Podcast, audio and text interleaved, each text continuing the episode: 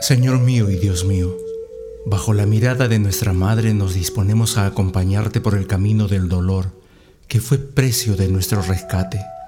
Queremos sufrir todo lo que tú sufriste, ofrecerte nuestro pobre corazón contrito, porque eres inocente y vas a morir por nosotros que somos los únicos culpables. Madre mía, Virgen dolorosa, ayúdame a revivir aquellas horas amargas que tu Hijo quiso pasar en la tierra, para que nosotros, hechos de un puñado de lodo, viviésemos al fin en la libertad y gloria de los hijos de Dios.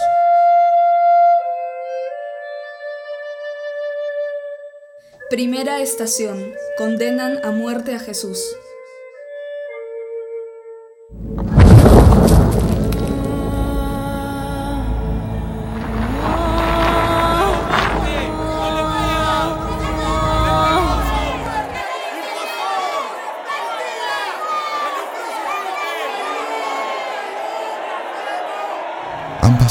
Las 10 de la mañana.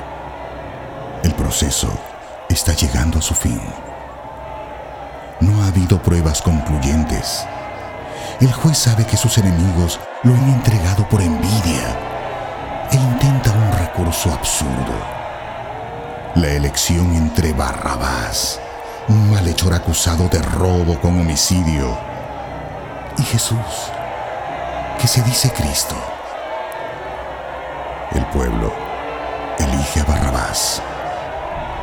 Pilatos exclama, ¿A cuál de los dos hombres quieren que deje suelto? ¿Al asesino Barrabás o a Jesús llamado el Mesías?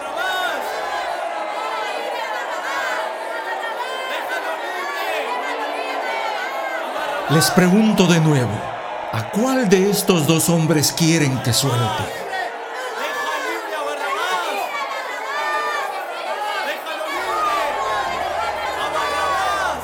Pero, ¿qué he de hacer pues de Jesús?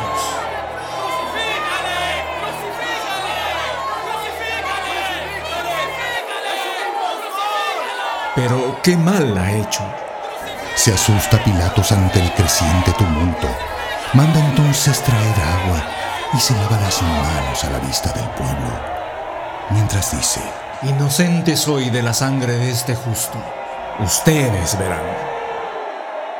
Después de haber hecho azotar a Jesús, lo entrega para que lo crucifiquen. Se hace el silencio en aquellas gargantas engradecidas y posesas, como si Dios estuviese ya vencido. Jesús está solo. Quedan lejanos aquellos días en que la palabra del hombre Dios ponía luz y esperanza en los corazones aquellas largas procesiones de enfermos que eran curados.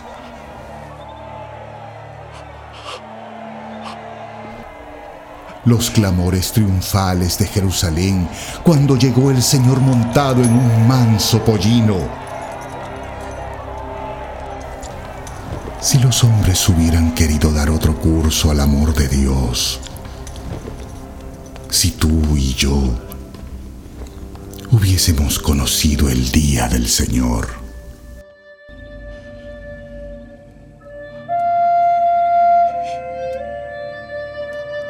Segunda estación. Jesús carga con la cruz. Fuera de la ciudad, al noroeste de Jerusalén, hay un pequeño collado. Gólgota se llama en arameo, lugar de las calaveras o calvario. Jesús se entrega inerme a la ejecución de la condena. No se le ha de ahorrar nada. Y cae sobre sus hombros el peso de la cruz infamante. Pero la cruz será, por obra de amor, el trono de su realeza. Soy tu siervo, Padre. Tu siervo. El hijo de tu sierva. Todo está listo, Alteza. En marcha. Las gentes de Jerusalén y los forasteros venidos para la Pascua se agolpan por las calles de la ciudad para ver pasar a Jesús Nazareno, el rey de los judíos. Hay un tumulto de voces y a intervalos silencios. Tal vez cuando Cristo fija los ojos en alguien. Si alguno quiere venir en pos de mí, tome su cruz de cada día y sígame. Con qué amor se abraza Jesús al leño que ha de darle muerte. ¿No es verdad que en cuanto dejas de tener miedo a la cruz, a eso que la gente llama cruz, cuando pones tu voluntad en aceptar la voluntad divina, eres feliz y se pasan todas las preocupaciones, los sufrimientos físicos o morales? Es verdaderamente suave y amable la cruz de Jesús. Ahí no cuentan las penas, solo la alegría de saberse corredentores con Él.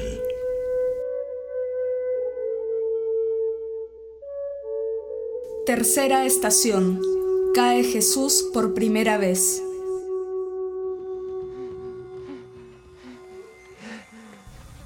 La cruz hiende, destroza con su peso los hombros del Señor. Las turbamultas han ido agigantándose. Los legionarios apenas pueden contener la encrespada, enfurecida muchedumbre que como río fuera de cauce afluye por las callejuelas de Jerusalén. ¡Abra paso! ¡Abra paso! ¡Déjenos pasar! El cuerpo extenuado de Jesús se tambalea ya bajo la cruz enorme. De su corazón amorosísimo llega apenas un aliento de vida a sus miembros llagados. A derecha e izquierda, el Señor ve esa multitud que anda como oveja sin pastor. Podría llamarlos uno a uno por sus nombres, por nuestros nombres. Ahí están los que se alimentaron en la multiplicación de los panes y de los peces, los que fueron curados de sus dolencias, los que adoctrinó junto al lago, en la montaña y en los pórticos del templo. Un dolor agudo penetra en el alma de Jesús y el Señor se desploma extenuado. Tú y yo no podemos decir nada. Ya sabemos por qué pesa tanto la cruz de Jesús. Y lloramos nuestras miserias y también la ingratitud tremenda del corazón humano. Del fondo del alma nace un acto de contrición verdadera que nos saca de la postración del pecado. Jesús ha caído para que nosotros nos levantemos. Una vez y siempre. Cuarta estación. Jesús encuentra a María, su Santísima Madre.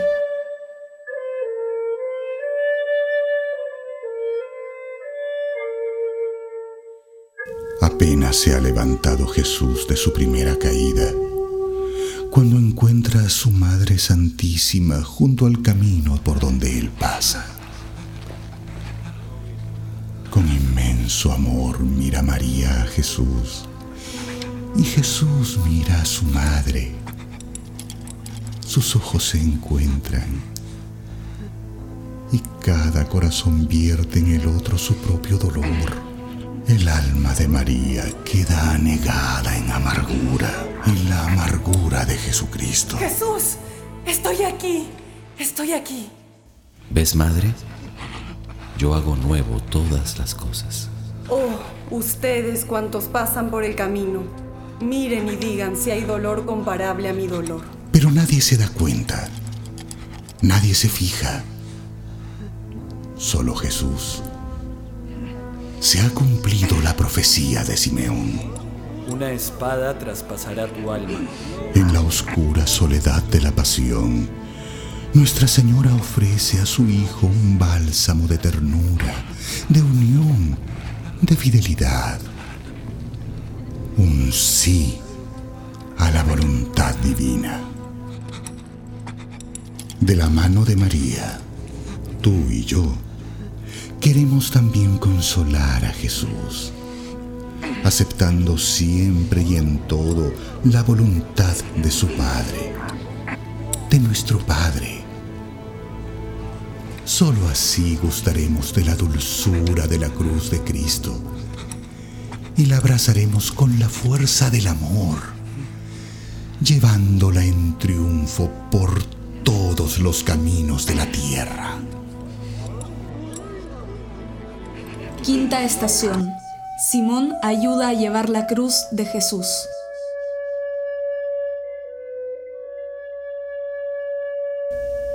Jesús está extenuado.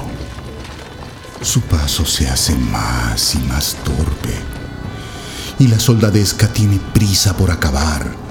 De modo que, cuando salen de la ciudad por la puerta judiciaria, requieren a un hombre que venía de una granja, llamado Simón de Sirene, padre de Alejandro y de Rufo, y le fuerzan a que lleve la cruz de Jesús. ¿Están ciegos? ¿No ven que ya no puede seguir? ¡Ayúdenlo!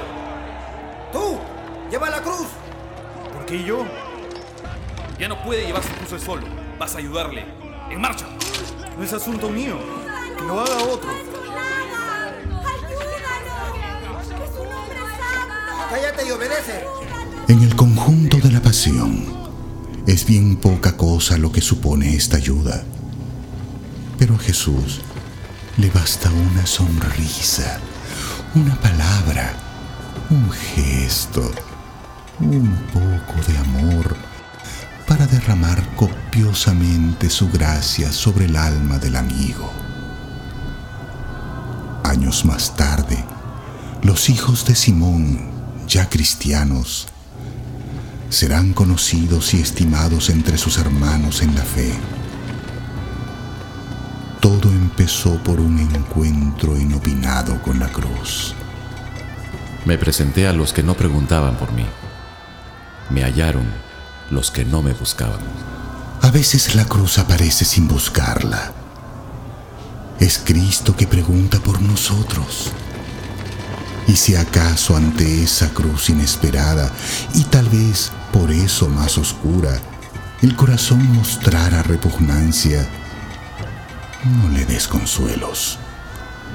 Y lleno de una noble compasión, cuando los pida, dile despacio, como en confidencia, corazón, corazón en la cruz, corazón en la cruz. Sexta estación. Una piadosa mujer enjuga el rostro de Jesús.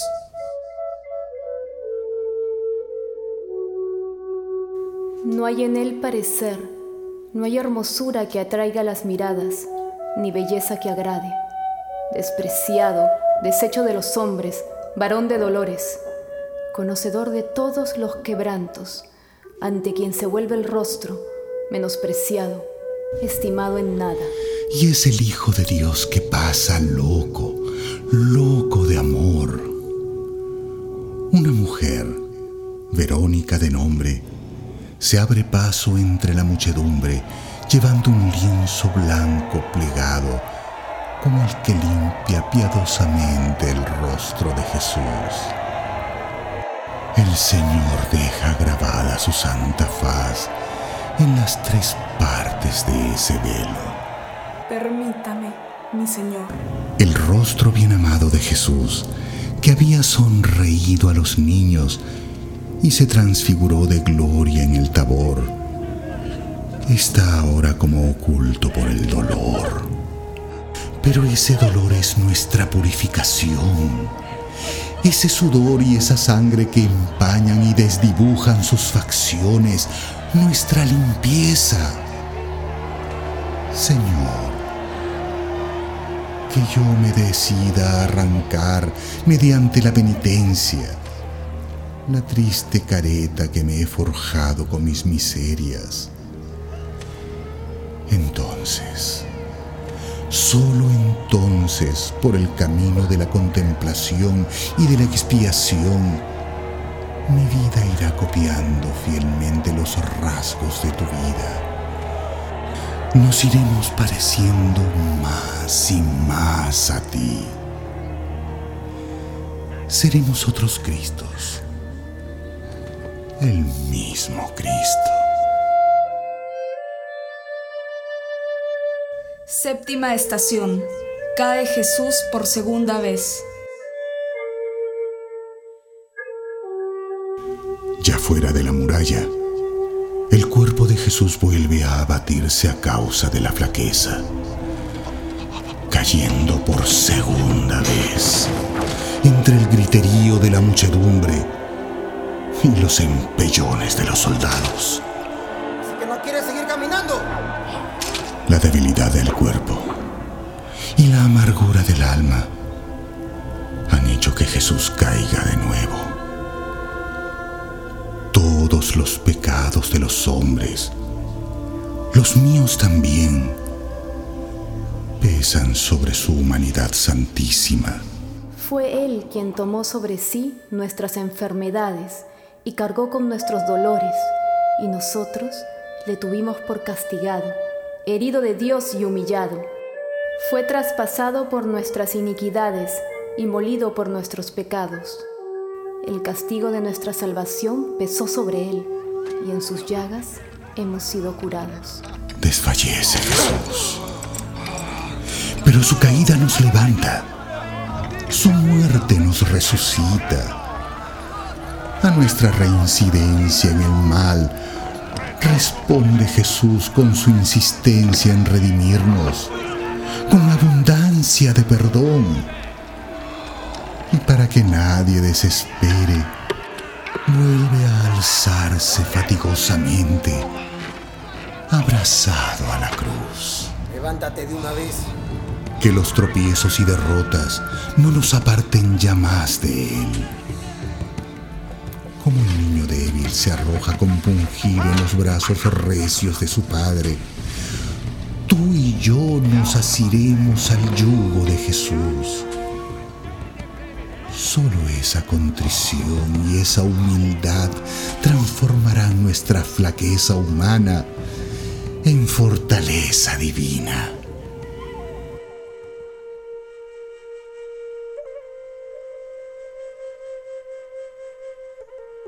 Octava estación. Jesús consuela a las hijas de Jerusalén.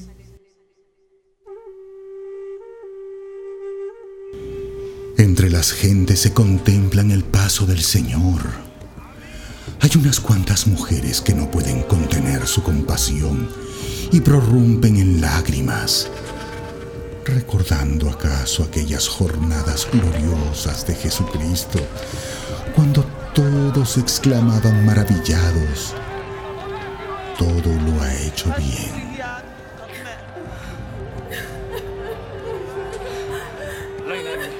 Pero el Señor quiere enderezar ese llanto hacia un motivo más sobrenatural y las invita a llorar por los pecados que son la causa de la pasión y que atraerán el rigor de la justicia divina.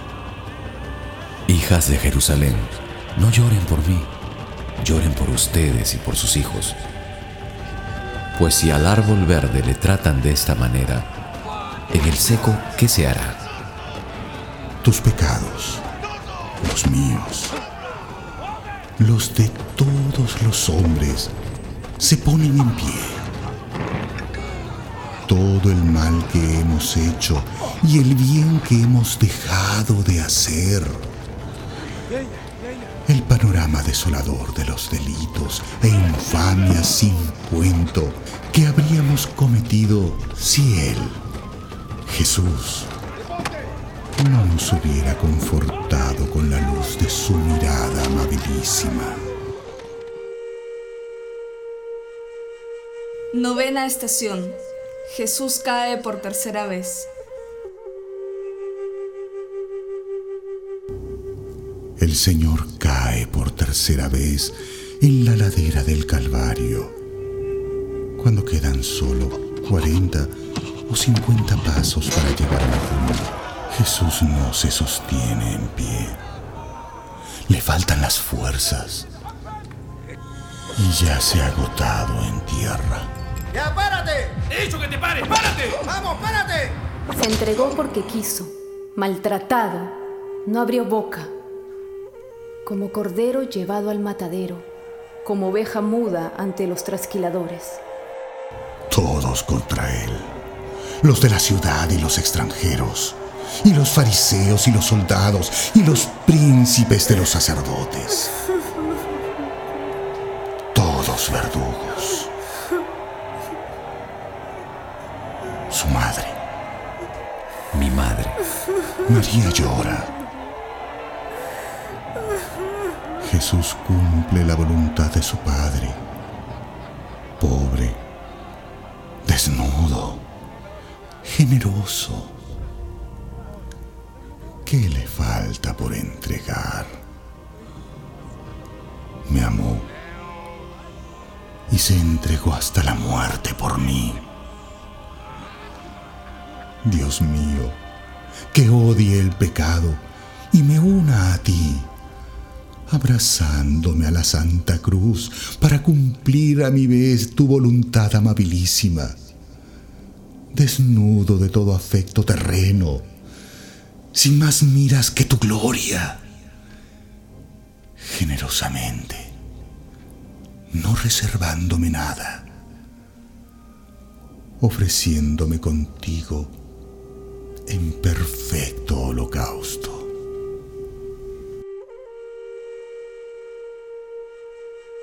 Décima estación. Despojan a Jesús de sus vestiduras. Al llegar el Señor al Calvario, le dan a beber un poco de vino mezclado con miel, como un narcótico que disminuye en algo el dolor de la crucifixión. Pero Jesús, habiéndolo gustado para agradecer ese piadoso servicio, no ha querido beberlo. Se entrega a la muerte con la plena libertad del amor. Luego los soldados despojan a Cristo de sus vestidos. Desde la planta de los pies hasta la cabeza, no hay en él nada sano. Heridas, hinchazones, llagas podridas, ni curadas, ni vendadas, ni suavizadas con aceite. Los verdugos toman sus vestidos y los dividen en cuatro partes. Pero la túnica es sin costura, por lo que dicen, No le dividamos. Más bien echemos suertes para ver de quién será. Está bien. De este modo, se ha vuelto a cumplir la escritura. partieron entre sí mis vestidos y sortearon mi túnica. Es el expolio, el despojo, la pobreza más absoluta. Nada ha quedado al Señor, sino un madero. Para llegar a Dios, Cristo es el camino. Cristo está en la cruz. Y para subir a la cruz, hay que tener el corazón libre, desasido de las cosas de la tierra.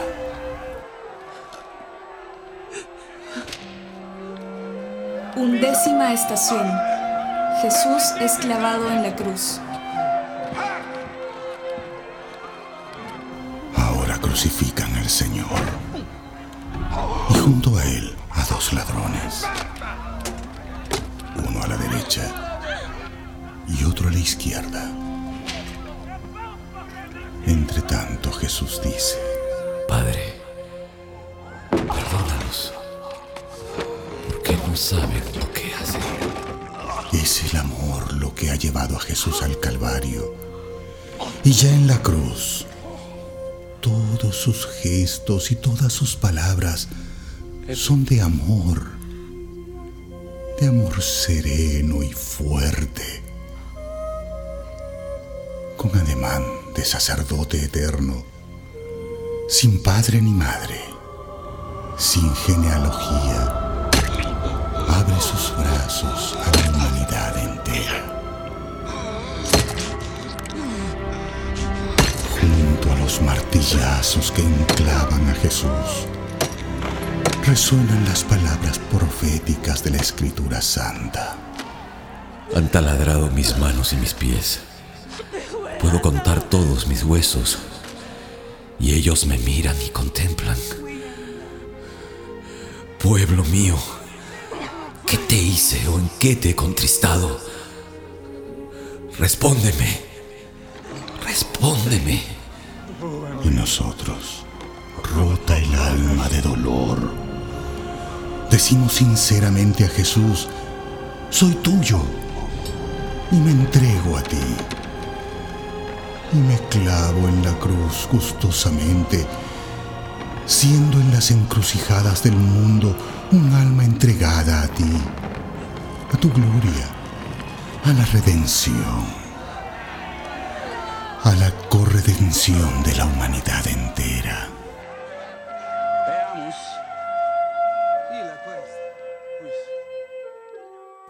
Duodécima estación. Muerte de Jesús en la cruz. En la parte alta de la cruz está escrita la causa de la condena. Jesús Nazareno, rey de los judíos. Y todos los que pasan por allí le injurian y se mofan de él. Si es el rey de Israel, baje ahora de la cruz. Este ningún mal ha hecho. Señor, acuérdate de mí cuando estés en tu reino.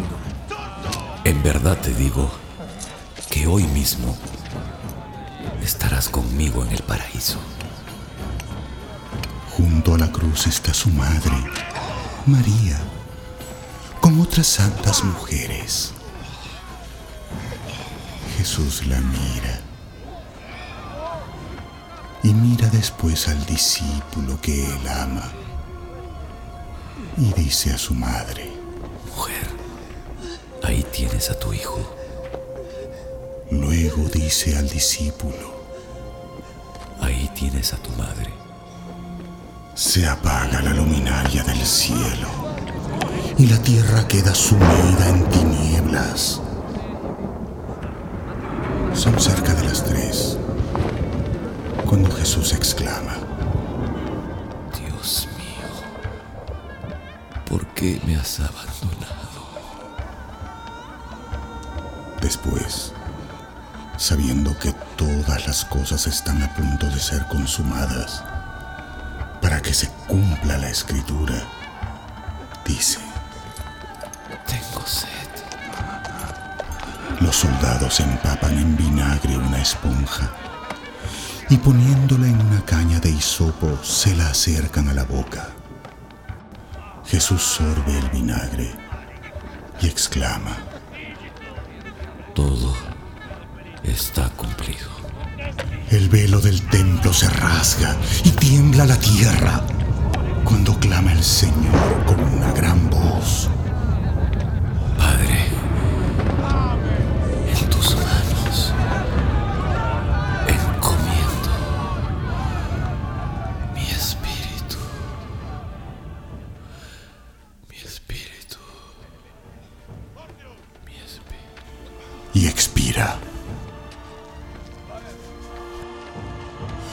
Sacrificio, que es fuente de vida interior.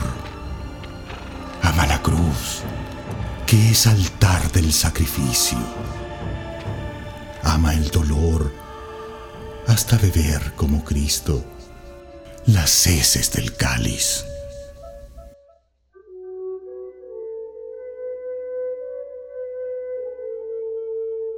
Décimo tercera estación. Desclavan a Jesús y se lo entregan a su madre.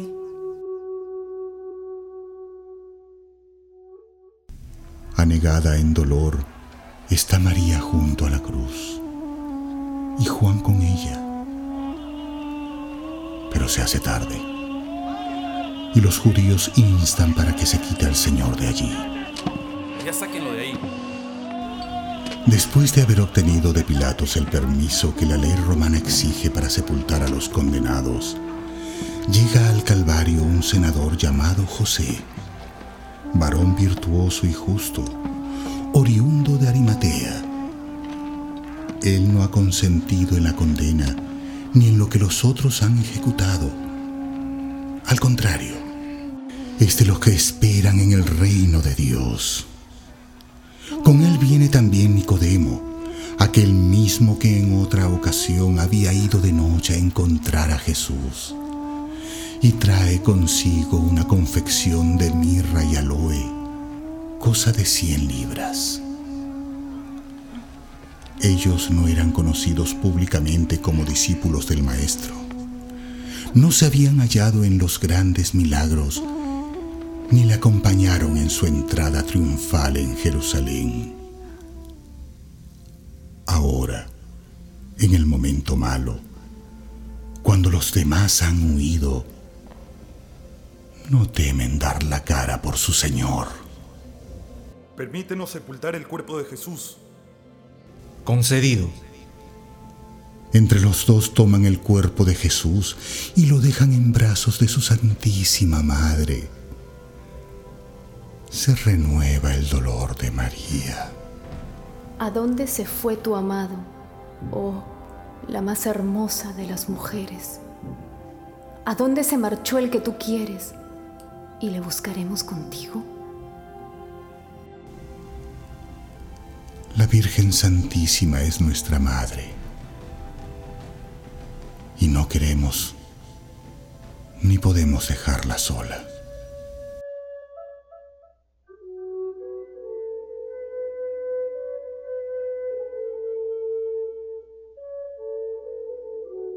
Décimo cuarta estación. Dan sepultura al cuerpo de Jesús.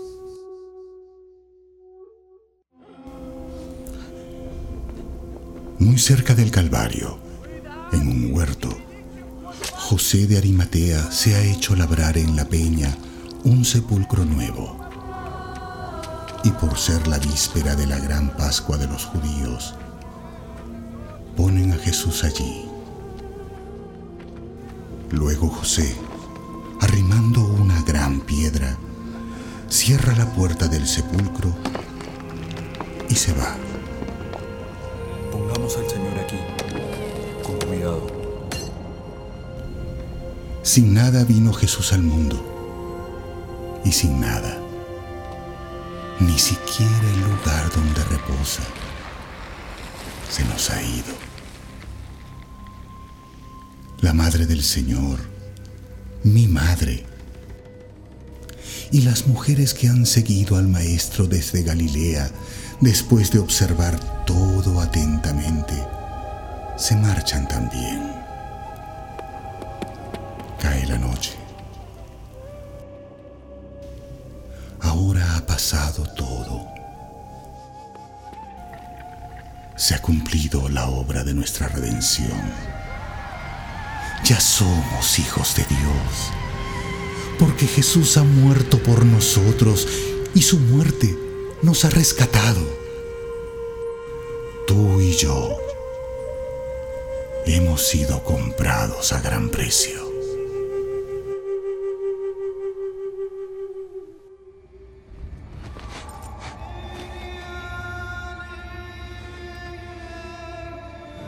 Hemos de hacer vida nuestra la vida y la muerte de Cristo.